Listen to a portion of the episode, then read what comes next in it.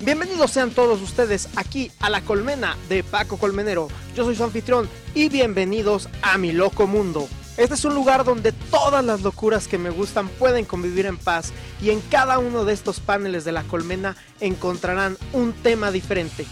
Desde análisis y entrevistas, hablando de teatro, cine y televisión, hablando de lo nacional y lo internacional, hablando de los cómics y de muchas otras cosas de la cultura geek. Estas y muchas otras cosas son las que encontrarán en la colmena de Paco Colmenero. Así que sin más preámbulo, comencemos.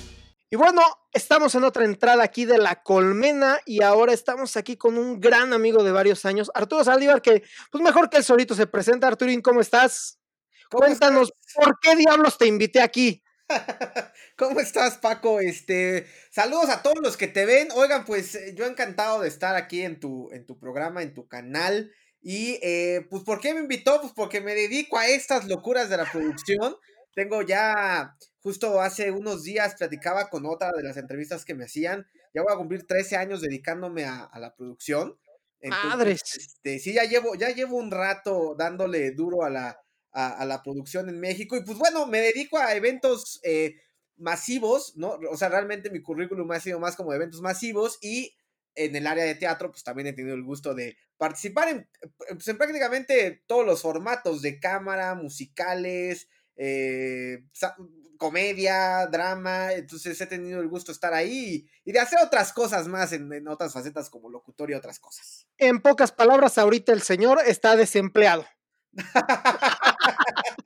en pocas palabras, eh, pues sí, digo, ahorita la, pandemia nos ha pegado, pues literal, un buen gancho al hígado, ¿no? En el, en el rollo de entretenimiento. Yo que me dedico a hacer eventos, como bien lo sabes, Paco, y, y, este tema de, de la creación del evento como tal, pues sí, ahorita estamos parados, aunque se han generado muchos eventos digitales.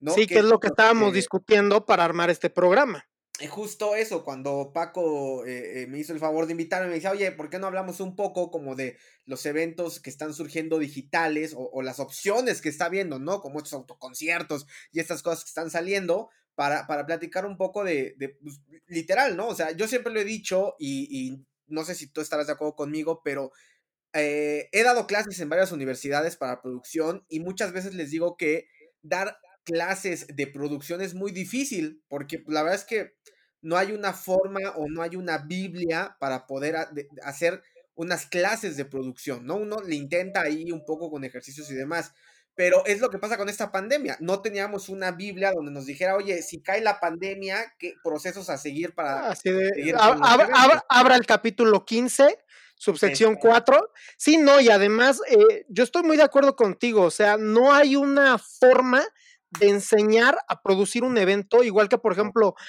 hay muchísimos, no sé si te ha tocado ver en el algoritmo en todas las redes sociales, hay muchísimos que están diciendo, enseñamos a hacer relaciones públicas para espectáculos.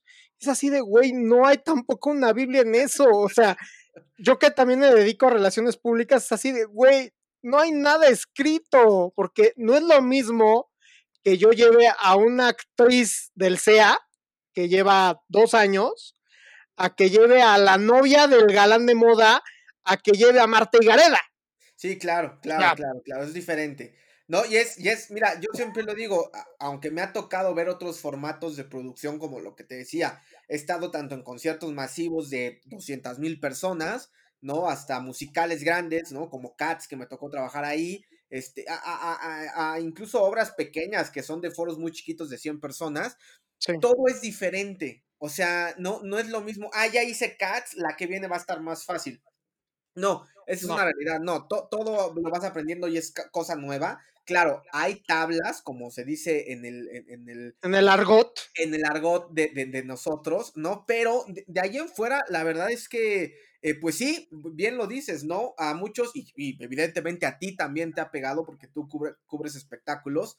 Eh, nos ha pegado a todos, ¿no? Este, este rollo de no hacer espectáculos, de yo literal los primeros dos meses dije, híjole, ¿qué va a pasar? O sea, se van a ir todos los ahorros bye durante un año completo porque no se veía, gracias a Dios, al tercer mes pues empezaron ahí proyectos digitales, tengo uno la próxima semana, o sea, ahí van, ¿sabes? Ahí van cosas que, gracias a Dios han, han salido y, y, pues bueno, por ahí nos vamos manteniendo y reactivando como industria, ¿no? Sí, no, que de hecho, o sea, yo estaba haciendo la recapitulación en un eh, programa anterior, o sea, yo para el día 15 de marzo tenía boletos para teatro y pues volaron, porque de hecho yo los compré en la mañana y a las 2 de la tarde me dijeron, oye, se está cancelando, no va a haber ya, no va a haber ya, ya, olvídalo.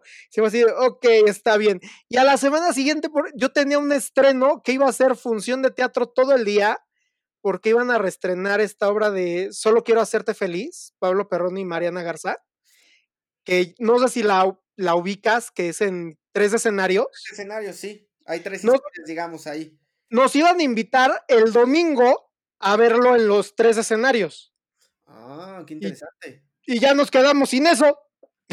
No, pues es que literal, ese es un tema que yo creo que hay que, digo, por algo me invitaste conforme al tema, ¿no? Porque está, digo, además muy ad hoc y muy ad hoc a nivel mundial, porque está pasando en todo el mundo y no hay una receta. Hace poco yo platicaba con Morris eh, en, una, en un panel y, él decía, ¿no? Que quien diga que tenga la, la, fórmula para el regreso está mintiendo, nadie la tiene y todos la estamos buscando.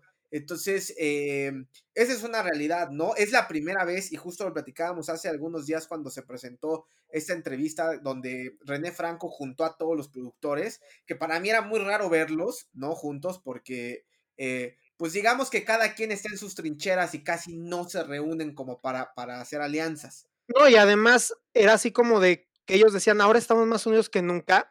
Yo hasta lo comento en, otro podcast que, que, lo, que hice, de hecho, una, un comentario sobre todo ese programa de René Franco, es el hecho de, y, y, yo lo vivo eso como, como fotógrafo y crítico de teatro, es de, güey, luego es pone Go su estreno y al mismo tiempo hay un estreno en el Milán y hay una placa con Juan Torres y hay otra placa con Morris Gilbert en Mentiras y es así de, oigan, yo estoy solito, o sea, chance y al Reforma si le alcanza para cubrir todo, pero yo estoy solito, no mamen. ¿Qué les cuesta?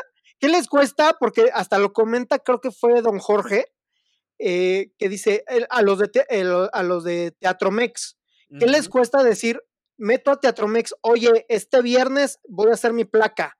Ah, ok, nadie haga evento para que todos le echemos ganas a eso, para que haya buena difusión, para que a él le vaya bien. Porque a final de cuentas, sí es muy cierto que cuando le va bien a uno, le empieza a ir bien a los demás. Eso es una realidad. Y yo siempre lo he dicho, ¿sabes? Cuando me ha trabajado, me ha tocado trabajar, perdóname, con, con digo, tú conoces los productores, prácticamente he trabajado con todos.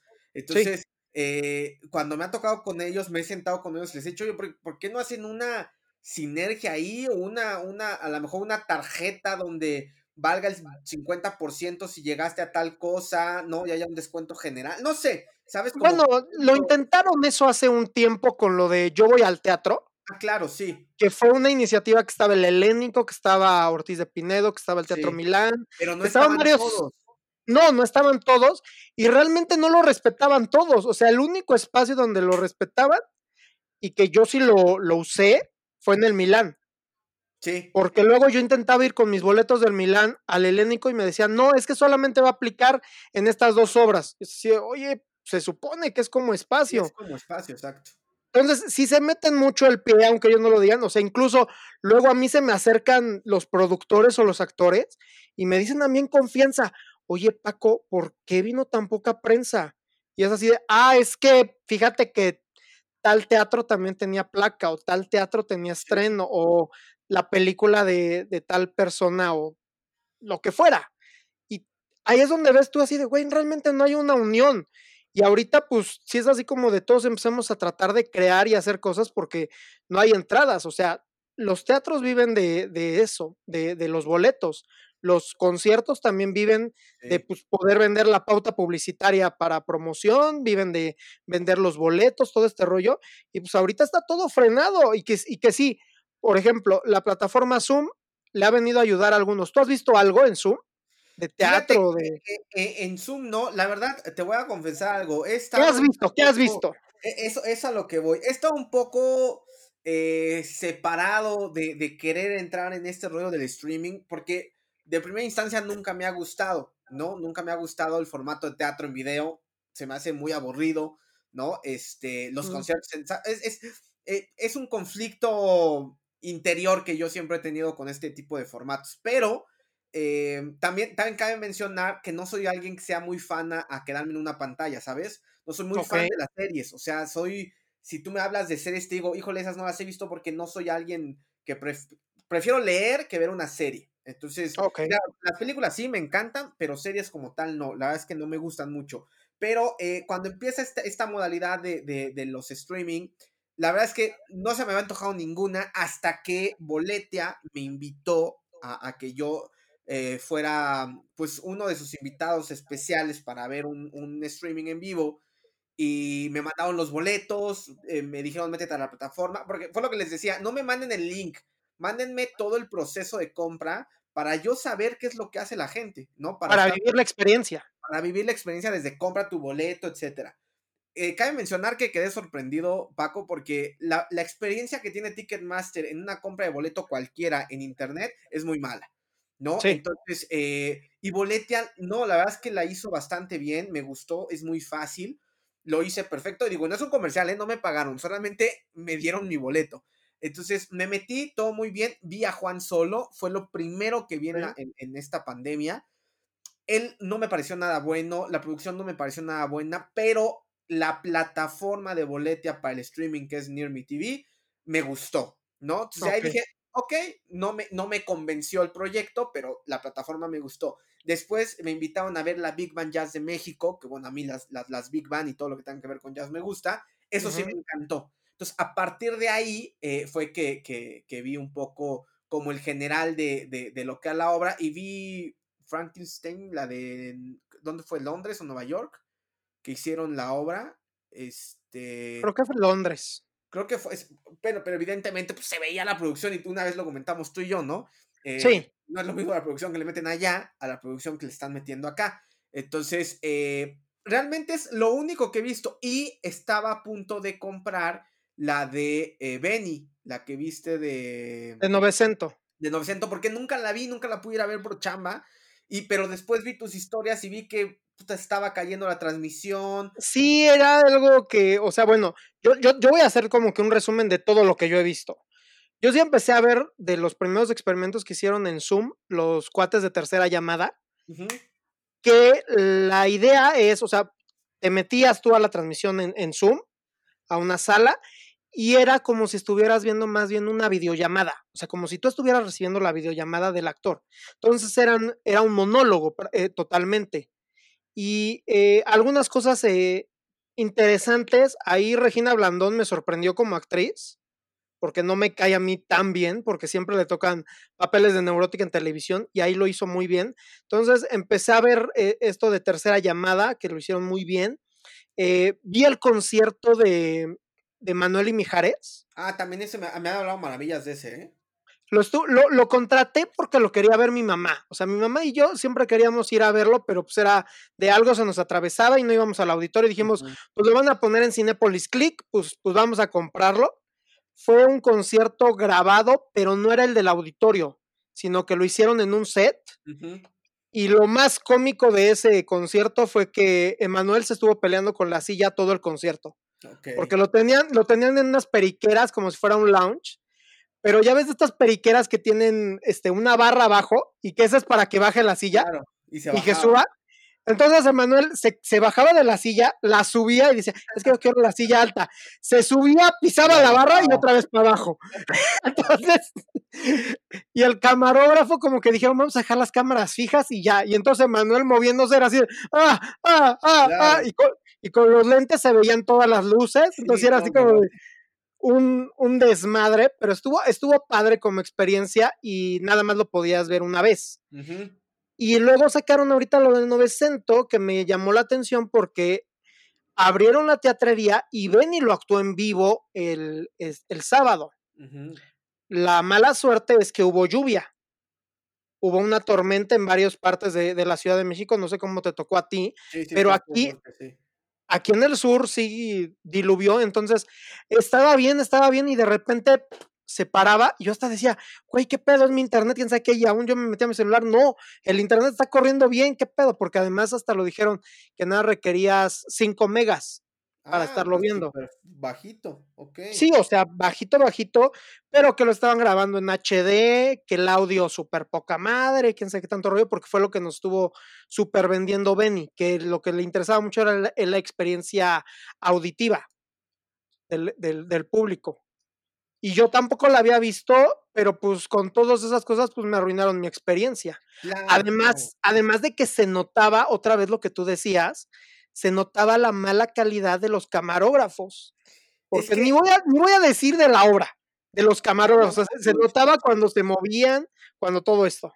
Es que justo es lo que te iba a decir. Yo lo, en lo que estoy viendo que está fallando es en la producción. Se les está olvidando que es televisión. O sea, justo yo hace unos días tenía una junta para el Nuevo Orleans, para unos proyectos que se quieren transmitir ahí con, de, jazz y demás. Y yo les decía, yo la- solamente lo único que les pido es que entiendan que es un formato de televisión.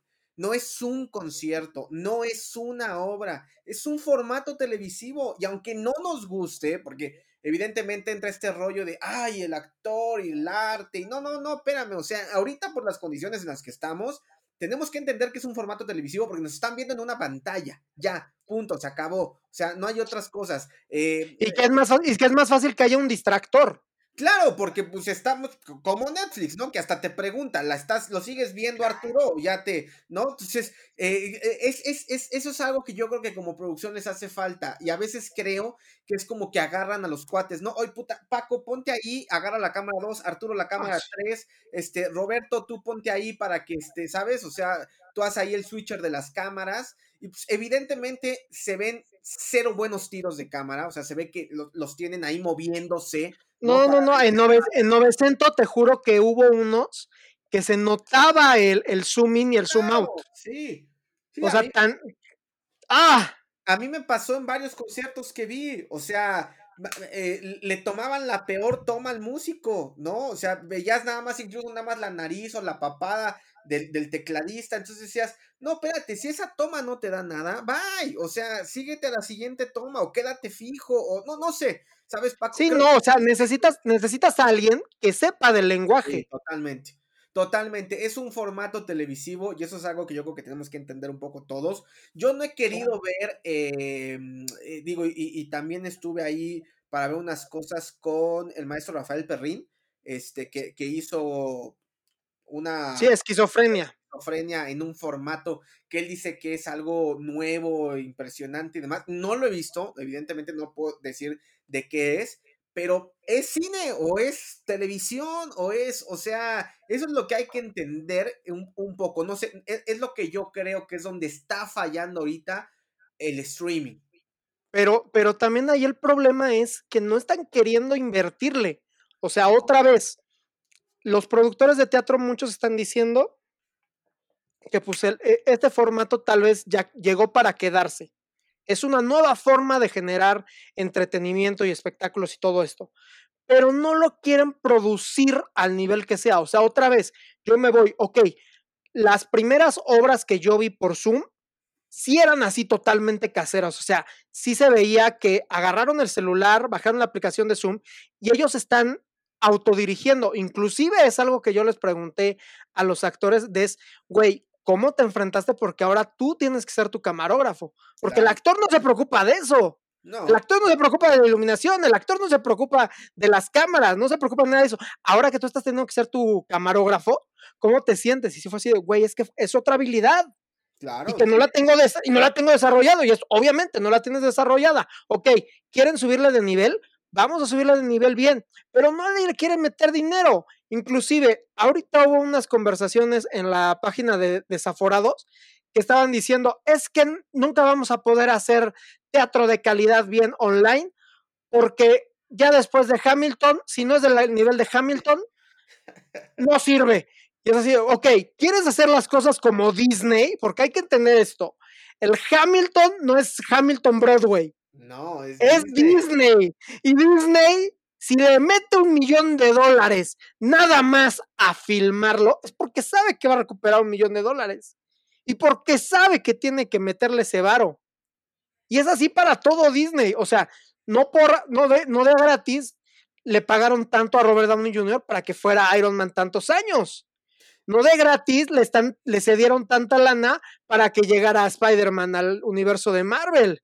No de gratis le están viendo si van a reiniciar la saga de Star Wars porque los fans dijeron que era una mierda y no les importa el haber tirado más de 100 millones de dólares en hacer tres películas. No, pero mira, eh, eh, eh, digo, entiendo esos puntos y sí, también me, platicaban varios los desaforados, ¿no? Este, pero, pero también hay, que entender una cosa, como te, hablo también desde el lado de yo estoy en producción, ¿no? Sí. Como productor ejecutivo, como gerente de producción, como le quieras. No, y es difícil, es difícil meterle tanto varo luego, yo lo entiendo. No, no, ponle que lo tenga, ¿no? O sea, ponle que tengamos la infraestructura, el, el, los teatros, ¿no? Porque hay muchos productores que son propietarios de los teatros, ¿no? O, que tienen sus teatros a, su nombre. Eh, pero aquí el tema es, yo hoy, hoy en día, que, que, que no sé cuándo vamos a regresar, porque esa es una realidad, o sea, ni tú, ni yo, ni nadie, o sea, nadie sabe cómo, ni cómo vamos a regresar, ni cuándo vamos a regresar. Entonces, si hoy no lo sé, y, y, por ejemplo, yo pensaba mucho en Gerardo Quiroz, que no tenía ni creo que ni 15 días o 20 días que había estrenado eh, Fiebre, Fiebre, de, sábado. y entonces digo, puta, o sea, te aventaste una inversión de 3, 4 meses de preproducción para llegar, estrenas ya los 15 días te bajan el telón toda esa inversión que ya hiciste, ¿qué haces? ¿La paras o, reinviertes lo poco que hay en algo digital o te esperas a que reactivemos y eso algo que tenías para lo digital lo mandas para allá para rescatar toda la reinversión que tuviste? Ese es el punto que es lo que yo los veo como productores, que yo estando en la parte de atrás, a, mí sí me, o sea, si tú o yo somos productores de algo, Paco, y te digo, oye, traemos una inversión de tres meses de 7 millones de pesos en todo lo que estamos haciendo. Nos cerraron, nos quedan 3 millones. ¿Qué hacemos? ¿Nos esperamos a que abran y le metemos esos 3 para recuperar lo que gastamos? ¿O esos 3 los metemos ahorita para algo digital? Está bien difícil. O sea, si no es... en ese punto, a lo mejor tú me dices, puta cabrón, vamos a esperarnos. ¿No? O sea, de, de, perder 7 millones de un trancazo, a ver si puede quedar. Ahora, también te voy a decir algo. Yo sí creo que esta modalidad en general, ¿eh? No solamente espectáculos, las, las videoconferencias, las juntas, o sea, todo esto que ya está haciendo digital, se va a quedar. Y qué bueno, y más, digo, tú y yo que vivimos en la Ciudad de México y gente que a lo mejor vive en ciudades que son un pinche desmadre moverse, esto nos ha hecho una comodidad increíble. Porque uno que iba a grabar a digo, Paco también es actor de doblaje, yo también soy actor de doblaje, que puta, vete a grabar al sur, que luego vete a grabar al centro, que, o sea, esos tiempos de la Ciudad de México te quitaban 3, 4 horas, Paco. A hoy, esas 3, 4 horas las ocupas para leer, para hacer otro proyecto, para eh, incluso capacitarte, ¿no? O sea, no sé, ¿sabes? O sea, hay muchas modalidades que nos dio la pandemia que yo creo que se van a quedar. O sea, que van a ser un, formato diferente. No va a ser, claro, nunca va a ser lo mismo ver un espectáculo en vivo que, en pantalla, pero sí a lo mejor va a ser un formato ahí. Por ejemplo, eh, eh, eh, platicaba con la, con la que es la directora de producción de Mutec México, que es uno de los festivales más importantes de electrónica en el mundo. y ella me decía que el nuevo plan es, Mutec está creando su nuevo festival híbrido que va a ser presencial y digital. Entonces, ¿quieres ir? Va, hay muy poco eh, eh, acceso, pero todo lo demás lo puedes ver desde la zona virtual. Entonces, ah, claro, entonces ya están ocupando las dos modalidades. Porque está sí, un, híbrido.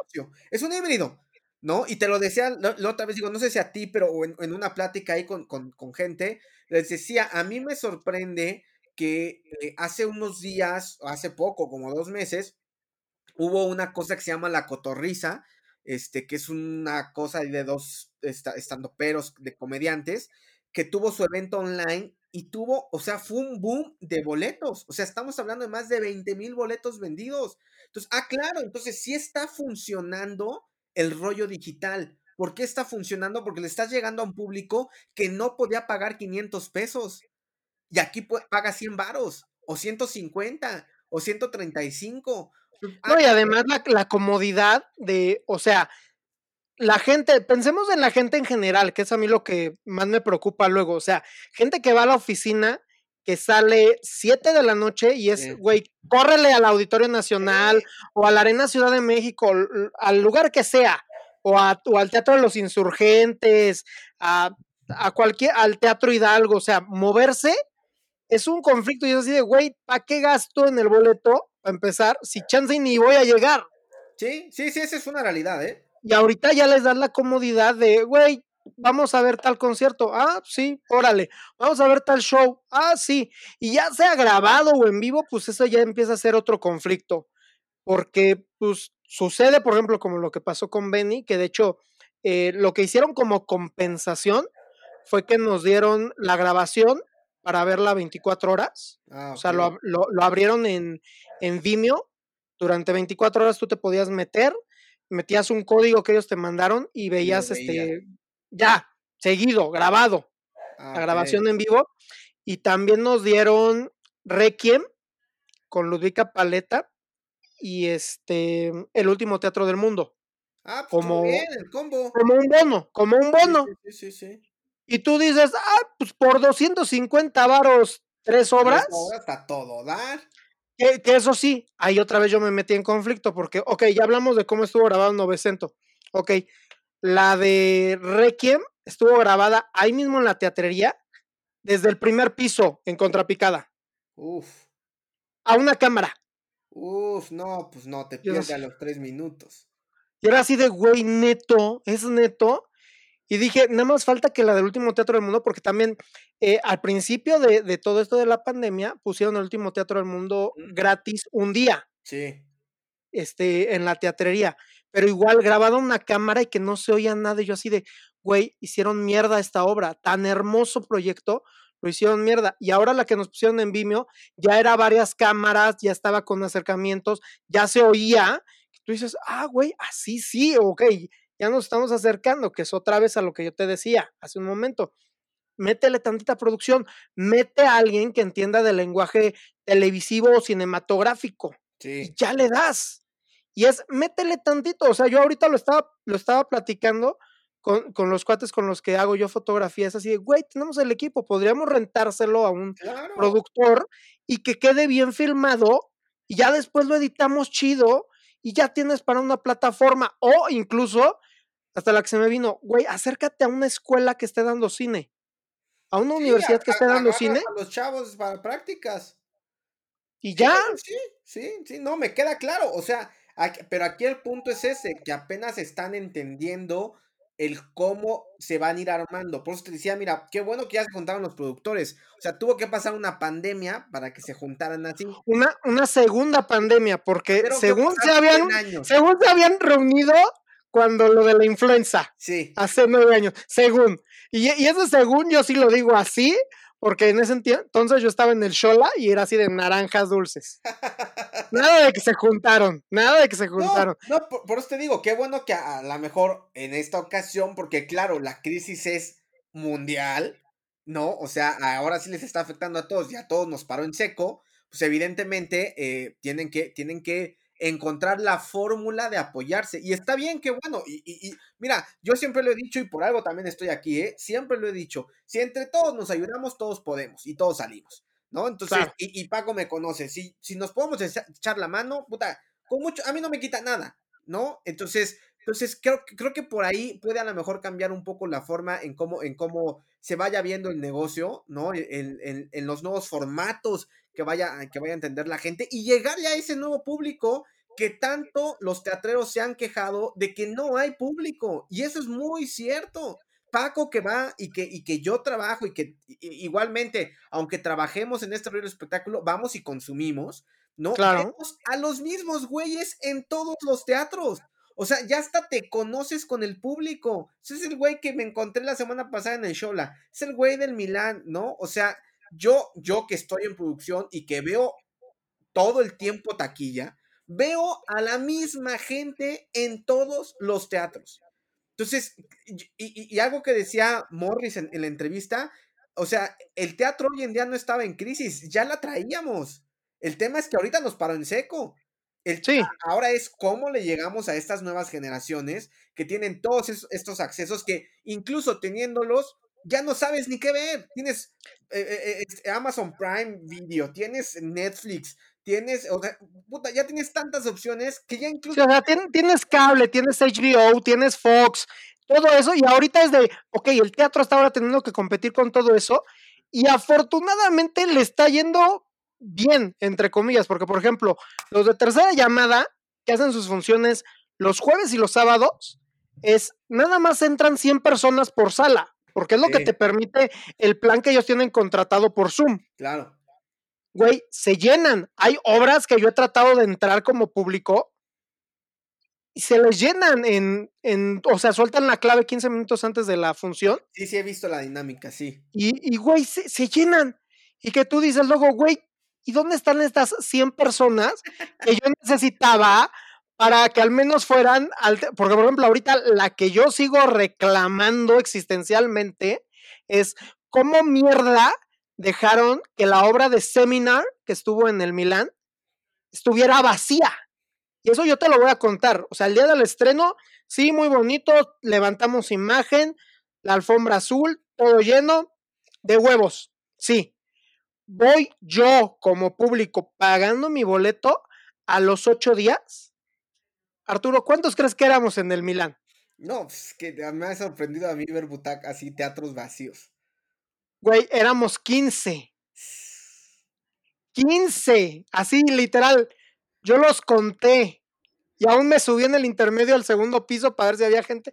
No había nadie. Y aún yo le pregunté, como, como ya me conocen muy bien, le pregunté a, a los del ballet parking, oye, compa, pues, ¿cómo le está yendo a la obra?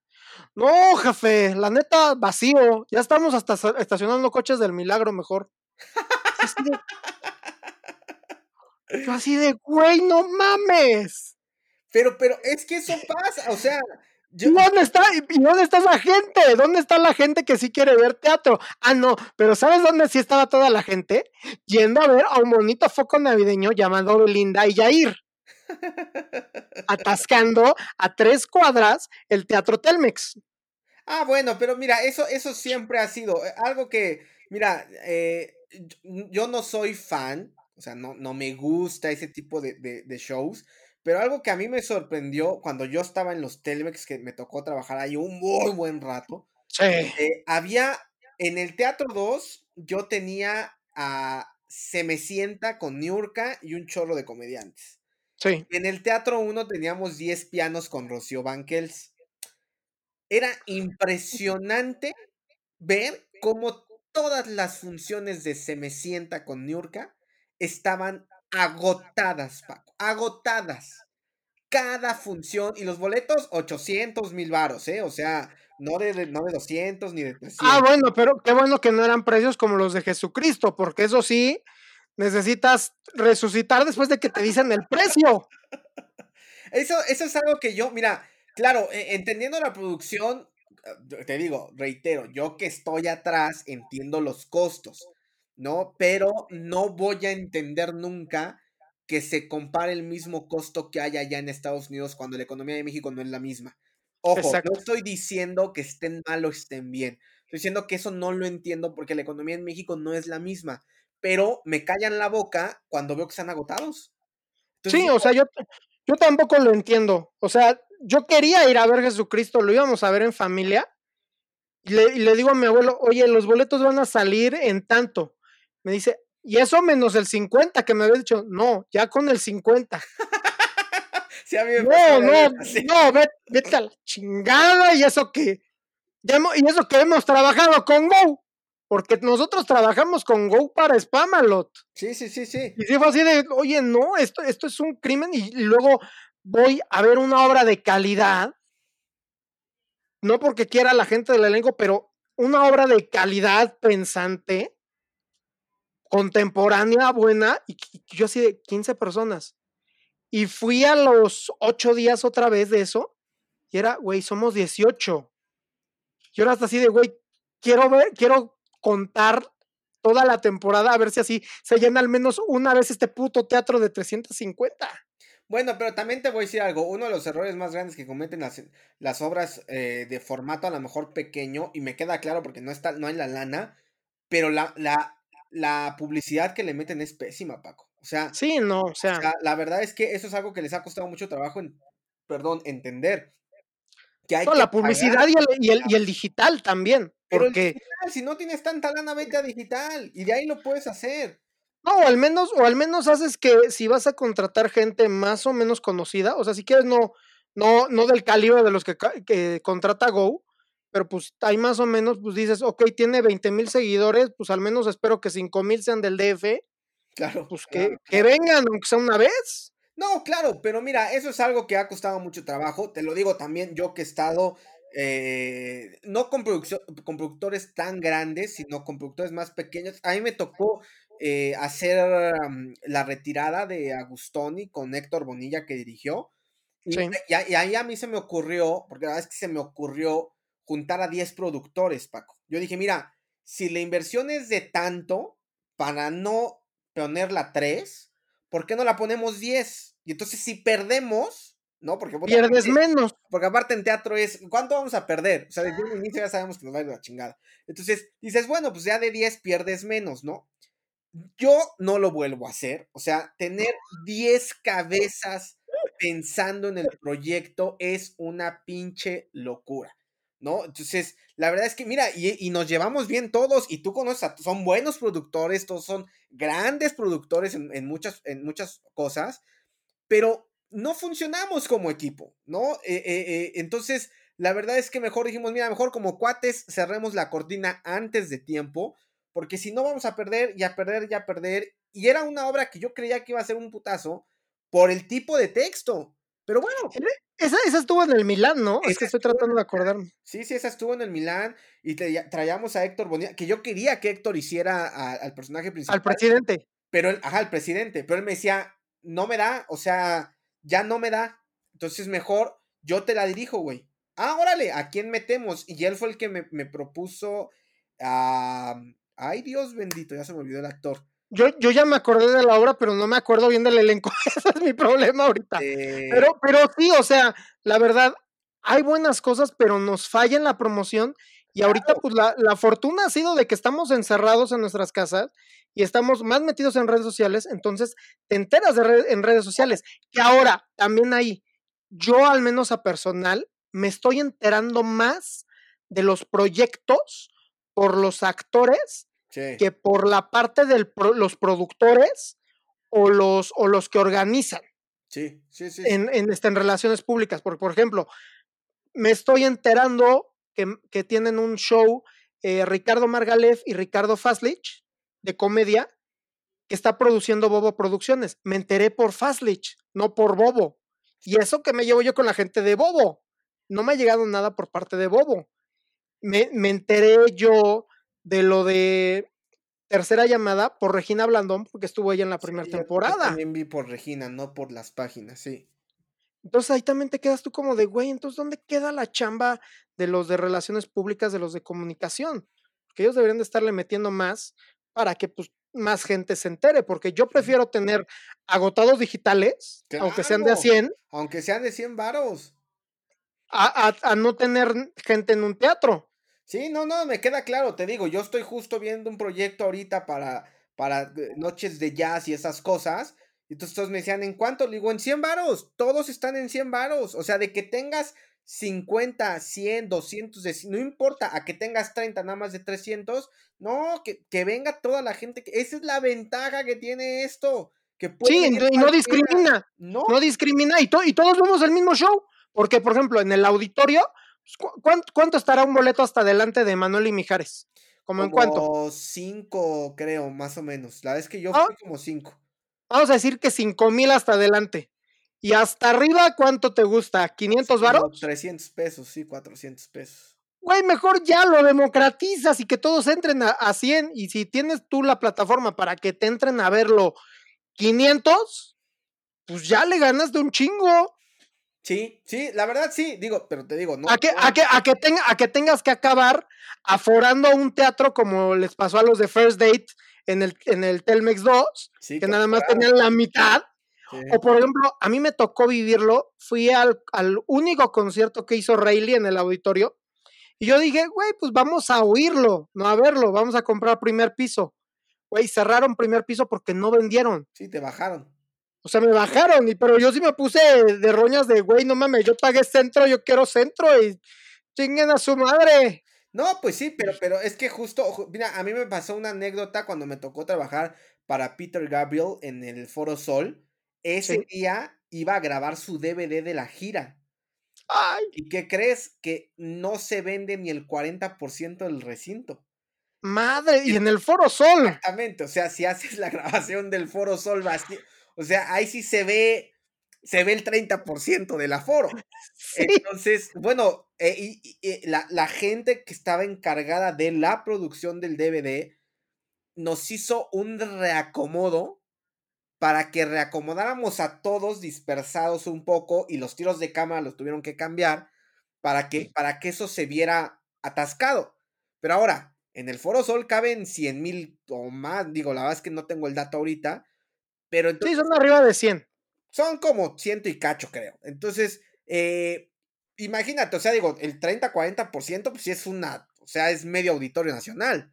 O digo, más, de, más, más del auditorio, son tres auditorios es, nacionales. Es, el auditorio, es el auditorio lleno. Es el auditorio lleno. Puta, acomoda tanta gente. Fue una verdadera locura. Pero claro, porque no había vendido y era el DVD y tenían que grabar sí o sí.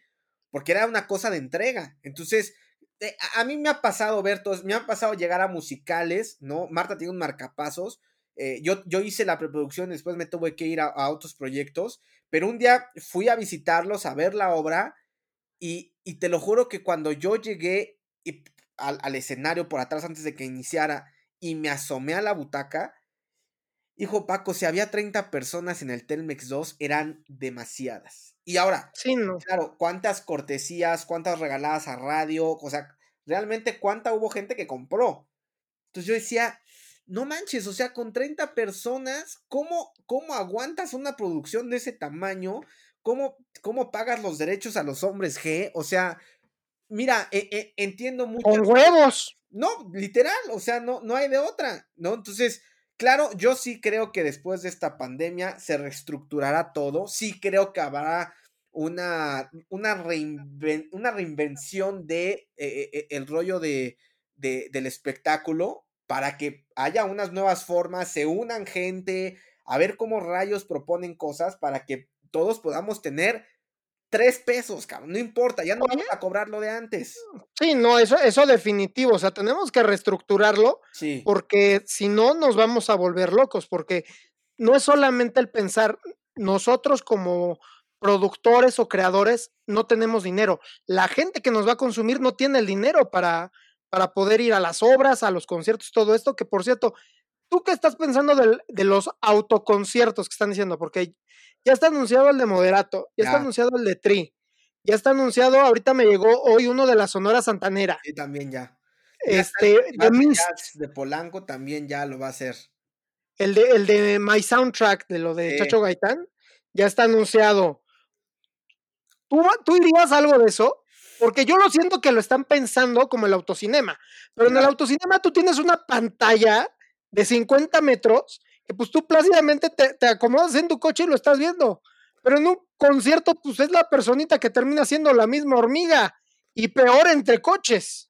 Mira, hay, hay un tema ahí y digo, siempre voy a contestar a nivel de producción porque es lo que a mí me, me, pone... me corresponde. Me corresponde, exactamente. Eh, la primera cosa que a mí me llegó cuando vi autoconciertos fue qué desmadre va a ser la salida de carros del autoconcierto. No había pensado eso, ¿eh? O sea, no, estoy pensando en el show. Yo estoy pensando en el show. No, no, pensemos porque, porque mira, desde que salieron los autoconciertos y, ya después de que anunciaron el del tri y todo esto, salieron también con que va a haber autoluchas. Sí, claro, pues sí, claro, ya están haciendo. ¿No viste el autocirco que hubo en Tamaulipas, creo? O sea, bueno, claro, mira, está bien que la gente siga buscando opciones para que la industria siga generando lana. Está bien, todos vivimos de eso. ¿No? Pero a ver, que salgan los coches es tu preocupación. Es, esa fue la primera vez que, o sea, yo como producción, si tú me dices, me invita un productor y me dice, Arthur, vamos a hacer unos autoconciertos, ¿Cuántos autos? Dos mil autos. No, no mames, ¿y eso cómo va a salir? O sea, el güey que le toca hasta enfrente va a tener que esperar a que salgan todos los cabrones. Y luego, claro, no es lo y va a tener Y va a tener que ser el primero que llegue, porque de seguro el lugar. El lugar es hacia adelante.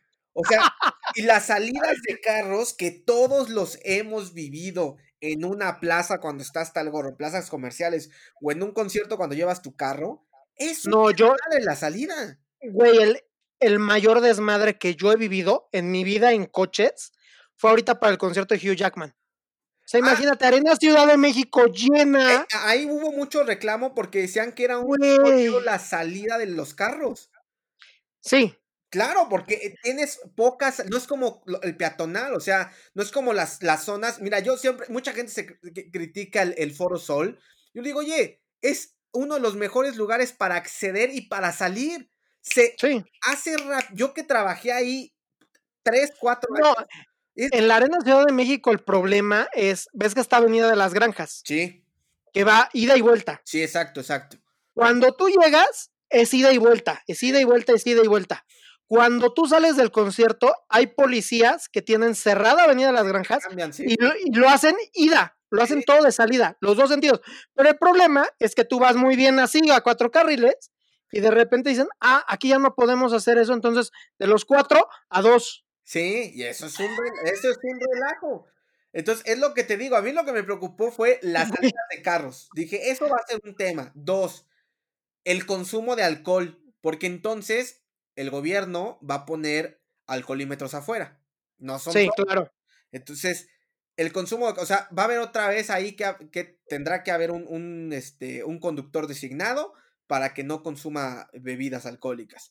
Bueno, que por ejemplo, de eso, de otras cosas que ya se está comentando, están diciendo en los cines se va a regresar, pero ya no va a haber consumo de, alimentos. de alimentos.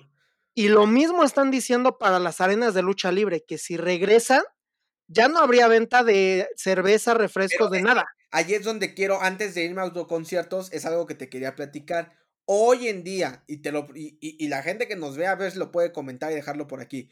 Hoy en día, ¿tú irías al cine? Yo no.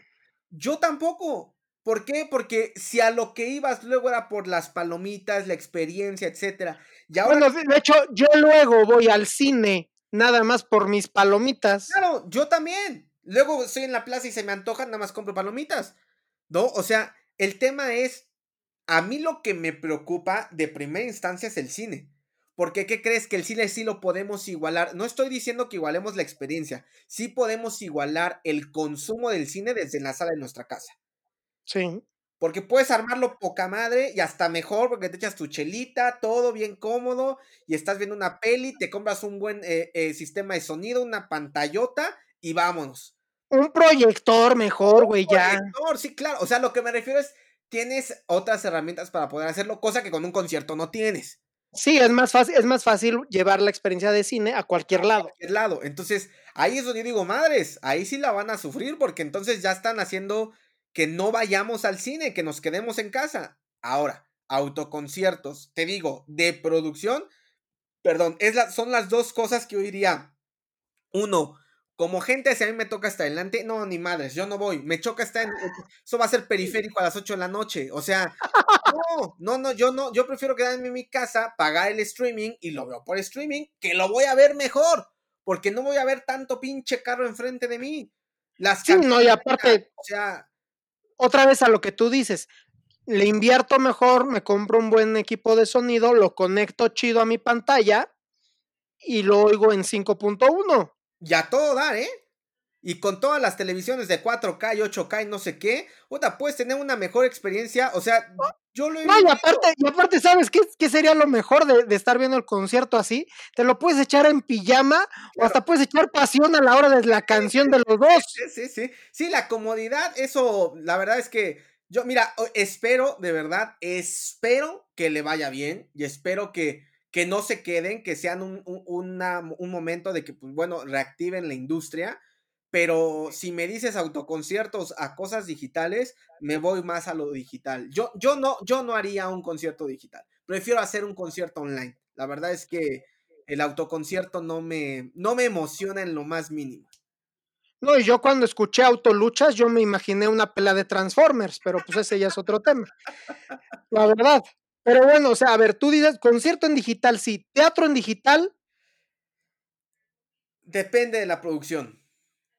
Pero sí, si estás de acuerdo que tienes que darle los valores cinematográficos. o sea, no, no puedes decir, ok, puse ahorita aquí en un tripié a la mitad de la sala mi celular para grabar la obra. No, y... no, no, no, no. No, es que lo que me dices, lo que viste con eh, la de Itati, pues parece grabación de producción. O sea, que esas son las grabaciones que nosotros ocupamos para hacer eh, eh, las notas o para hacer diferentes cambios, que son fijas. O sea, no tenemos a alguien que nos edite y todo. Nos mandan la cámara fija que está ahí para hacer anotaciones.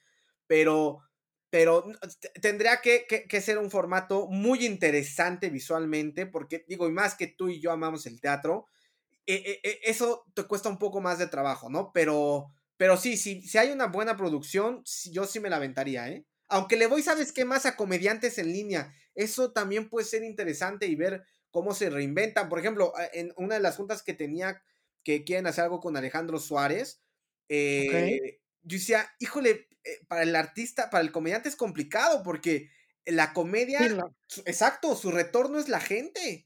Y ellos le marcan el tiempo y le marcan la contestación y le marcan, puta, aquí tienes nada más la cámara y a lo mejor tendrás un público aquí que te está escribiendo, pero ni ves, cabrón. O sea, tendrás que acercarte y ver los comentarios y...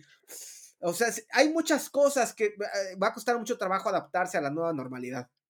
Sí, no, definitivo. O sea, yo también, o sea, yo hasta si, lo, lo pongo yo sobre la mesa, lo voy a comentar en otros lados también. Pues así de, güey, yo sí estoy dispuesto a meterme como director de una producción de, teatro, porque necesitas a alguien como tú o como yo que entiendes el lenguaje cinematográfico y televisivo y que entiendes el lenguaje de teatro para poder dar un buen resultado. Sí. No, no, no puedes poner al director de teatro a, que dirija las cámaras.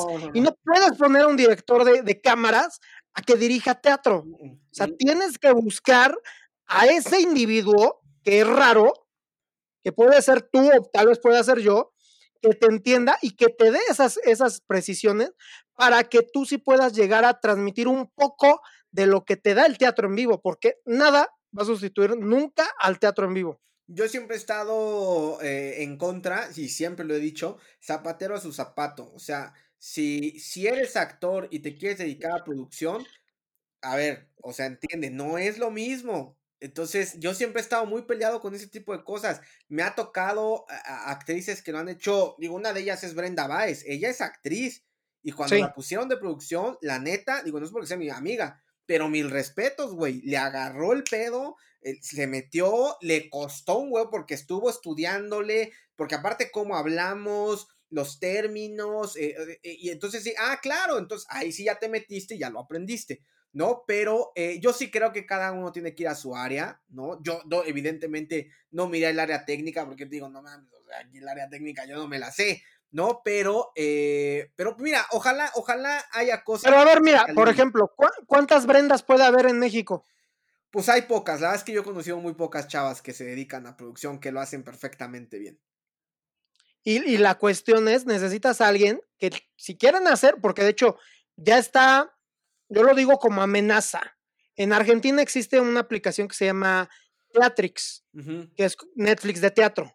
Ah, claro, sí, sí lo he visto, sí. La, la gente de la teatrería ya nos, yo lo digo así, amenazó de que para el último trimestre de este año, México va a entrar a Teatrix y que ellos van a tener las primeras producciones. Es así de, ojo, no es nada más grabar una producción, es lo que decíamos, es meterle los valores para que yo como usuario prefiera ver eso a ver Netflix, a ver Amazon Prime, a ver Disney Plus, a ver Fox Premium, a ver, es más, a ver La Rosa de Guadalupe, güey. No, pero es que ahora sí se están metiendo a la competencia de video. Porque antes decían, pero, pero tienes que meterle. Claro, claro, claro, siempre. Siempre, porque ahora sí te van a comparar con todos los streaming de video. YouTube, todos, porque ya te metiste a esa camisa. Entonces, claro, le tienes que poner ese valor agregado que es el rollo de la, de la imagen, ¿no? Y del audio, porque también Nos quejamos mucho de la imagen, güey, pero el audio también luego hay unas cosas que yo digo, Dios bendito, o sea, no puede ser que le suban, le bajen, le jueguen. Eso pasó con la Big One Jazz de México. Yo decía, pero ¿por qué le suben? Si ya lo tenían todo, en el, para eso hay un soundcheck. O sea, ya está. Es que no, no me oigo, jefe, no me oigo. Sí, no, y este, digo, yo lo viví N cantidad de veces con 40 mil músicos y actores, ¿no? Que no me escucha, no me escucha y súbele y no sé qué, y bueno, sí, está bien. Pero si ya tienes en streaming esa parte, yo tenía que subir a la tele porque se había bajado un chorro, y luego quién sabe qué, le volvían a subir y madres, otra vez escuchaba un montón y entonces tenía que volver a bajar.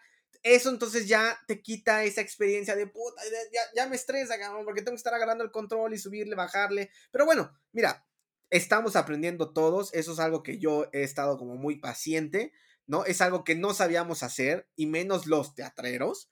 Entonces, eh, pues bueno. Pero pues es ahora, vamos a meternos a aprender. O sea, no queda de otra. No queda de otra. Así lo veo yo.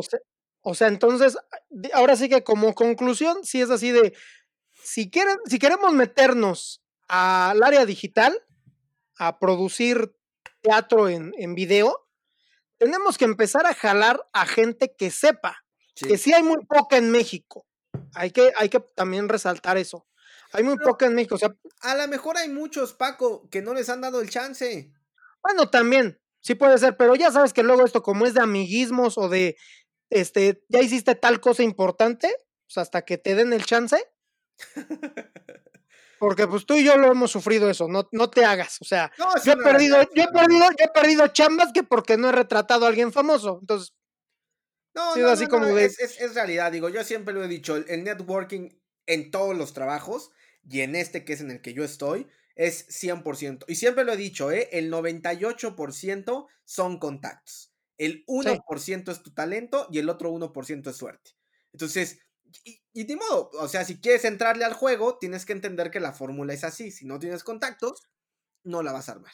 No, y si es así de, ok, jala a gente que esté capacitada en esa área, ya sea video, ya sea audio, ya sea dirección de cámaras, ya sea hasta camarógrafos. Sí. Jálalos. Luego también, aun cuando hay ahorita mucha tecnología, también es de, güey, no quieras meter todos los, los este, pesos a tener la ultra cámara en 8K, porque realmente no es tanta la población que tiene el acceso al 8K. No. Y de todas maneras, luego el internet te, baja la calidad. Sí. O sea, tú lo, tú lo grabas en cuatro, o sea, a mí me pasa. Luego yo estoy editando aquí en la computadora en, en, HD y lo quiero subir a YouTube me lo baja estándar. Sí. Entonces, sí, ¿para qué me gasté tanto RAM en estar haciendo esto en, en full? Mejor pues lo hago en estándar y pues ya nos vamos más rápido. Sí, Entonces, sí, sí, sí. sí, entender eso y buscar producciones que sean de calidad y que la gente sí esté interesado en ver. Creo que, creo que ese es otro punto muy, muy importante que tienen que entender los productores y que de hecho sí estaban ellos muy dispuestos en esto que decía René Franco, de, ok, chance antes tenía cuatro producciones, ahora voy a tener dos, pero que sean dos high. Y que yo creo que un punto importante es que sean con gente talentosa y no tantos nombres, porque pues eso es lo que sostenía el teatro, el talento, no los nombres. Ok, sí tenías unas cuatro obras con, con nombres pesadísimos, pero pues tenías otras 16 con talento. con talento. Sí, pues ojalá esos no se pierdan. Vamos a tener que ir viendo cómo se va moviendo esto, pero sí, no, no está fácil. Entonces, pues ahora sí que seamos pacientes con las propuestas que haya para ver cómo de esas pues se van a ir acomodando poco a poco otras, ¿no? Pero sí, sí no está, te soy muy honesto que yo he tenido muchas juntas de producción, no está nada fácil. O sea, no sabes cuántas juntas, cuántos proyectos, cuántas cosas me han mandado para ver qué podemos hacer. Y no he hecho una, he hecho Talentland, que Talentland es un evento masivo en Guadalajara, que ahí soy asesor creativo para la marca. Y he hecho digitales y nos ha ido muy bien porque están, se están conectando de 170 a 200 mil personas diarias, ¿no? Entonces, Claro, pero porque es un evento masivo en Latinoamérica, tiene un récord Guinness y muchas cosas. Pero aquí en México apenas voy a empezar con algo que, me, que sí me gustó, que como tú sabes, si no me gusta y no me apasiona, la verdad es que no los agarro. Pero, pero eh, eh, que, entendieron esta fórmula de es un formato de televisión. Ah, es un formato, entonces estamos en la misma línea.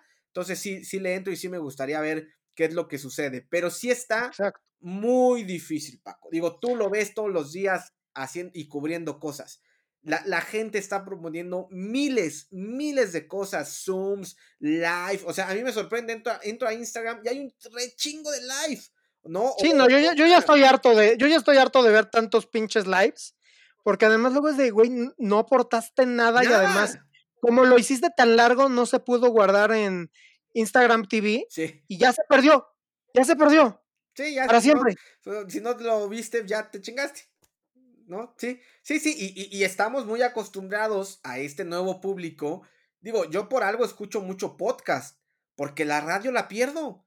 Y entonces es algo que yo le decía a, a, o sea, ¿por qué la radio no hace el podcast? Si ya todos están migrando así. No, es que estamos, pero, oh, bueno, está bien. Entonces, pero mientras no tengamos esa disposición de lo quiero ver cuando pueda y cuando quiera o tenga el tiempo, va a ser muy difícil que machemos más con, ese tipo de formatos que si no lo viste, te lo perdiste. Claro, porque le dimos el poder al consumidor de poder verlo cuando quiera. Sí. Desde que empezó lo de Vimeo, desde que empezó el Tivo, desde que empezó el Tivo, ya era de, güey, ya valiste madres, yo decido cuándo te veo, yo decido cuándo te oigo, yo decido en qué momento hablas, en qué momento paras, porque también la pausa es, bien importante. O sea, les dimos, les dimos el poder y pues ahora tenemos que atenernos a ese poder. No, tan solo YouTube, esto va para YouTube, ahí tienes todo eso, lo ves cuando quieres, le pago, o sea, por eso te digo, es un combo de muchas cosas que van a tener que ver al momento de que nosotros vamos este, y que, y que chance y nosotros como generación millennial o más jóvenes lo podemos entender, y, pero la cosa es hacer a los que tienen el más varo y que tienen ya todas estas cosas de promoción, que lo entiendan para que evolucionemos y todos avancemos. Sí, y las nuevas generaciones, eso es algo que yo lo digo en todas las pláticas, entrevistas y cosas que me hacen el favor de invitarme como tú, siempre les digo, el ojo número uno es a los chavitos de 18. Llégales a esos chavos. Está bien cabrón. O sea, si crees que, el, que el millennial era difícil, llégale a los 18. Está súper complicado el formato que ellos están viviendo todo el tiempo pegados a la pantalla y todo de volada y eh, o sea, traen otro chip. No, y aparte y aparte a tres pantallas o cuatro pantallas que tú dices, "Güey, no mames, yo con un celular ya me estoy volviendo loco." Sí, no, está cañón. O sea, esa generación llegarle con nuevo entretenimiento, híjole, va a estar bien complicado. Entonces, pues bueno, a ver qué nos depara este nuevo camino, como le dicen todos, de la nueva normalidad. Bueno, pues ya para cerrar, Arturín, este, Houston, tenemos una historia, cuéntanos a tus comerciales completos, tus redes sociales y todo ese rollo. Houston, tenemos una historia, pues fíjate que fue un proyecto que salió de la nada, eh, y literal te lo digo así, yo eh, antes de, estar en producción fui locutor para, de radio, y, y después me llevó la producción y pues dejé todo este rollo de la locución. Y cuando estaba en locución, yo siempre había querido hacer un formato como el que estoy haciendo ahora, siempre, eh, de toda la vida pero no había encontrado las piezas eh, para el proyecto. Y entonces hace no muchos años eh, conocí a una muy buena amiga eh, que, trabaja en producción, que trabajó muchos años para el financiero Bloomberg, para Televisa. Cuando yo trabajaba para Televisa con Quiroz, ella estaba ahí en, Televisa. Nunca nos vimos, nunca nos conocimos, que trabajaba con otro productor ella. Y, este, y nos, nos conocimos en, un estudio de doblaje, cosa extraña. Y este, nos hicimos muy buenos amigos. Y entonces ella, que es eh, fan de música, de la música como yo, este, un día en una plática me hizo, oye Arthur, ¿por qué ahorita que tienes tiempo, por fin, cabrón? ¿Por qué no hacemos este proyecto que, eh, que quieres, no? Entonces, este, dije, sí, pero necesito a gente neta que le meta unas cosas bien chingonas. No quiero cualquier tipo de proyecto. Tú me conoces, Paco, y la gente que a lo mejor me conoce, suelo ser eh, muy exigente en mis proyectos, ¿no? Porque mi proyecto habla por mí. Entonces, eh, trato, trato de escoger proyectos que, que, literal cuando los vean digan, ah, no mames, ese proyecto estuvo chingón, ¿no? Ahí estuvo este cabrón, etcétera. Entonces, hacemos un podcast, literal, le hablo a una amiga que es la voz de TV Azteca, eh, mi asistente me, me, ayuda a hacer como un poco la estructura del programa y Paulina, que es la productora y escritora del guion, me dice, oye, yo conozco a alguien que es un ingeniero muy bueno, este, me lo presenta, que se llama Bruno Vargas, y, pues bueno, lo grabamos así un día, dijimos vamos a subirlo, eh, mi novia a mí me hace el favor de dirigirme porque tú sabes muy bien que cuando estamos luego eh, hablando y eso, la verdad es que luego te vicias. Entonces, siempre es bueno que tengas ahí alguien que te marque un poco eh, los tiempos, la velocidad, etcétera. Y entonces lo subo, Paco, y de verdad, ni al mes llevábamos tres proyectos. Me habla mi productora y me dice, oye, tengo una llamada de uno de los dueños de la franquicia de los 40 principales, que ahora son los 40, y le encantó el podcast, quiere que le cedamos los derechos, los derechos de reproducción del podcast. te puedo hacer una junta, yo soy el creador del concepto y, todo está a mi nombre. Este, y entonces digo, sí, a ver, pues veamos qué es lo que puede salir, ¿no? Me hacen la junta, me dicen, oye, quiero tu programa para que se transmita en muchas partes de la República. Tengo muchas franquicias de los 40 en toda la República, en Mérida, en bla, bla, bla, bla, bla. Y me dice, ¿aceptas? Yo te ofrezco mínimo eh, pues, que se reproduzca en seis estados de la República, pero estoy seguro que vamos a llegar a muchos más y a la Ciudad de México. Entonces le digo, mira, yo no tengo problema si no cambias la esencia. Si me pides que cambie, a la chingada, no me... A la goma. Entonces, eh, que es algo que a mí me pasó en imagen, cuando estaba en un proyecto en imagen, Paco, no me lo vas a creer, una de las notas que me dieron como, con, los directores de imagen fue, Arthur, no seas tan feliz, bájale a la felicidad, porque eh, te, ves muy feliz, se escucha muy feliz tu voz. Y yo decía, no mames, ¿cómo me dices que no sea feliz? O sea, no, bueno, yo de ahí me salí, dije, no, no me interesa porque le están cambiando la esencia al proyecto. Entonces, eh, aquí no la cambiaron. Entonces, gracias a Dios, ya van dos semanas de que se transmiten los 40 principales en Michoacán, en el 88.1 del FM. Y va increíblemente bien. O sea, de algo que yo no me imaginé que dejara dinero, que es un podcast, que es muy difícil que el podcast te deje dinero. Sí. Lo primero que, salió en menos de tres eh, episodios y pues bueno, ya tengo firmada la, la, pues, la transmisión, ¿no? La sesión de derechos de retransmisión con ellos y va muy bien y ya próximamente estará en otros estados que ya estamos en pláticas para que se, que se lleve a cabo, nos escuchen en otros estados. Y eh, bueno, eso es lo que estoy haciendo ahorita. Estoy, soy... de todas maneras, de todas maneras lo podemos escuchar en eh, cualquiera de las otras plataformas. de todas maneras, cada martes que sale el, programa a las 8 de la noche, acabando el programa a las 9, ya está arriba en Spotify y en Apple Podcast. Lo pueden eh, buscar como Houston, tenemos una historia. Está bien cool. La verdad es que ah, platicamos sobre la historia de la música y es algo que a mí me hacía falta en un formato de programa. Entonces está muy padre. Digo, tú tuviste el gusto de escuchar a algunos, creo, por, lo que vi en, tu Instagram. Sí, sí, Y a mí me encanta, digo, yo, lo hago con todo el corazón, no saben qué padre es hacer el, Es muy cansado, porque la verdad es que sí es muy cansado. No, pues te tienes que meter a estudiar y este, acomodar las cosas y todo el rollo, porque pues sí, es, eh, o sea, un programa, porque es prácticamente un programa editorial. Sí. Y eso te lleva muchísimo trabajo de investigación y de estar revisando, porque aun cuando uno es fanático de esas cosas, pues luego se te pueden ir las cabras al monte. Sí, la verdad es que es muy grabarlo, aunque no lo creas, Paco, yo lo grabo en dos horas. O sea, es muy pesado grabar el, los tonos que me piden en, en, el, en, la grabación como tal, ¿no? Aparte, grabamos diferente, ¿eh? O sea, ella graba los martes y yo grabo los jueves nunca estamos juntos y pareciera que grabamos al mismo tiempo y que estamos juntos. No, pues, ¿no? Felicidades al ingeniero. No, sí está cabrón, el ingeniero. Y el, el guion. No, sí, sí, mira, yo siempre dice, yo, mira, yo creo, Paco, que la base de todo proyecto es el texto. Siempre lo he creído. Entonces, si traes un buen texto, eh, ya nada más es encontrar a alguien que le dé la intención a tu texto. Entonces. Definitivo. Eh, Pero entonces, este, todos los martes a las 9 de la noche ya lo encontramos en, ah, a, las... 9 lo encuentras ya en Spotify y Apple Podcast.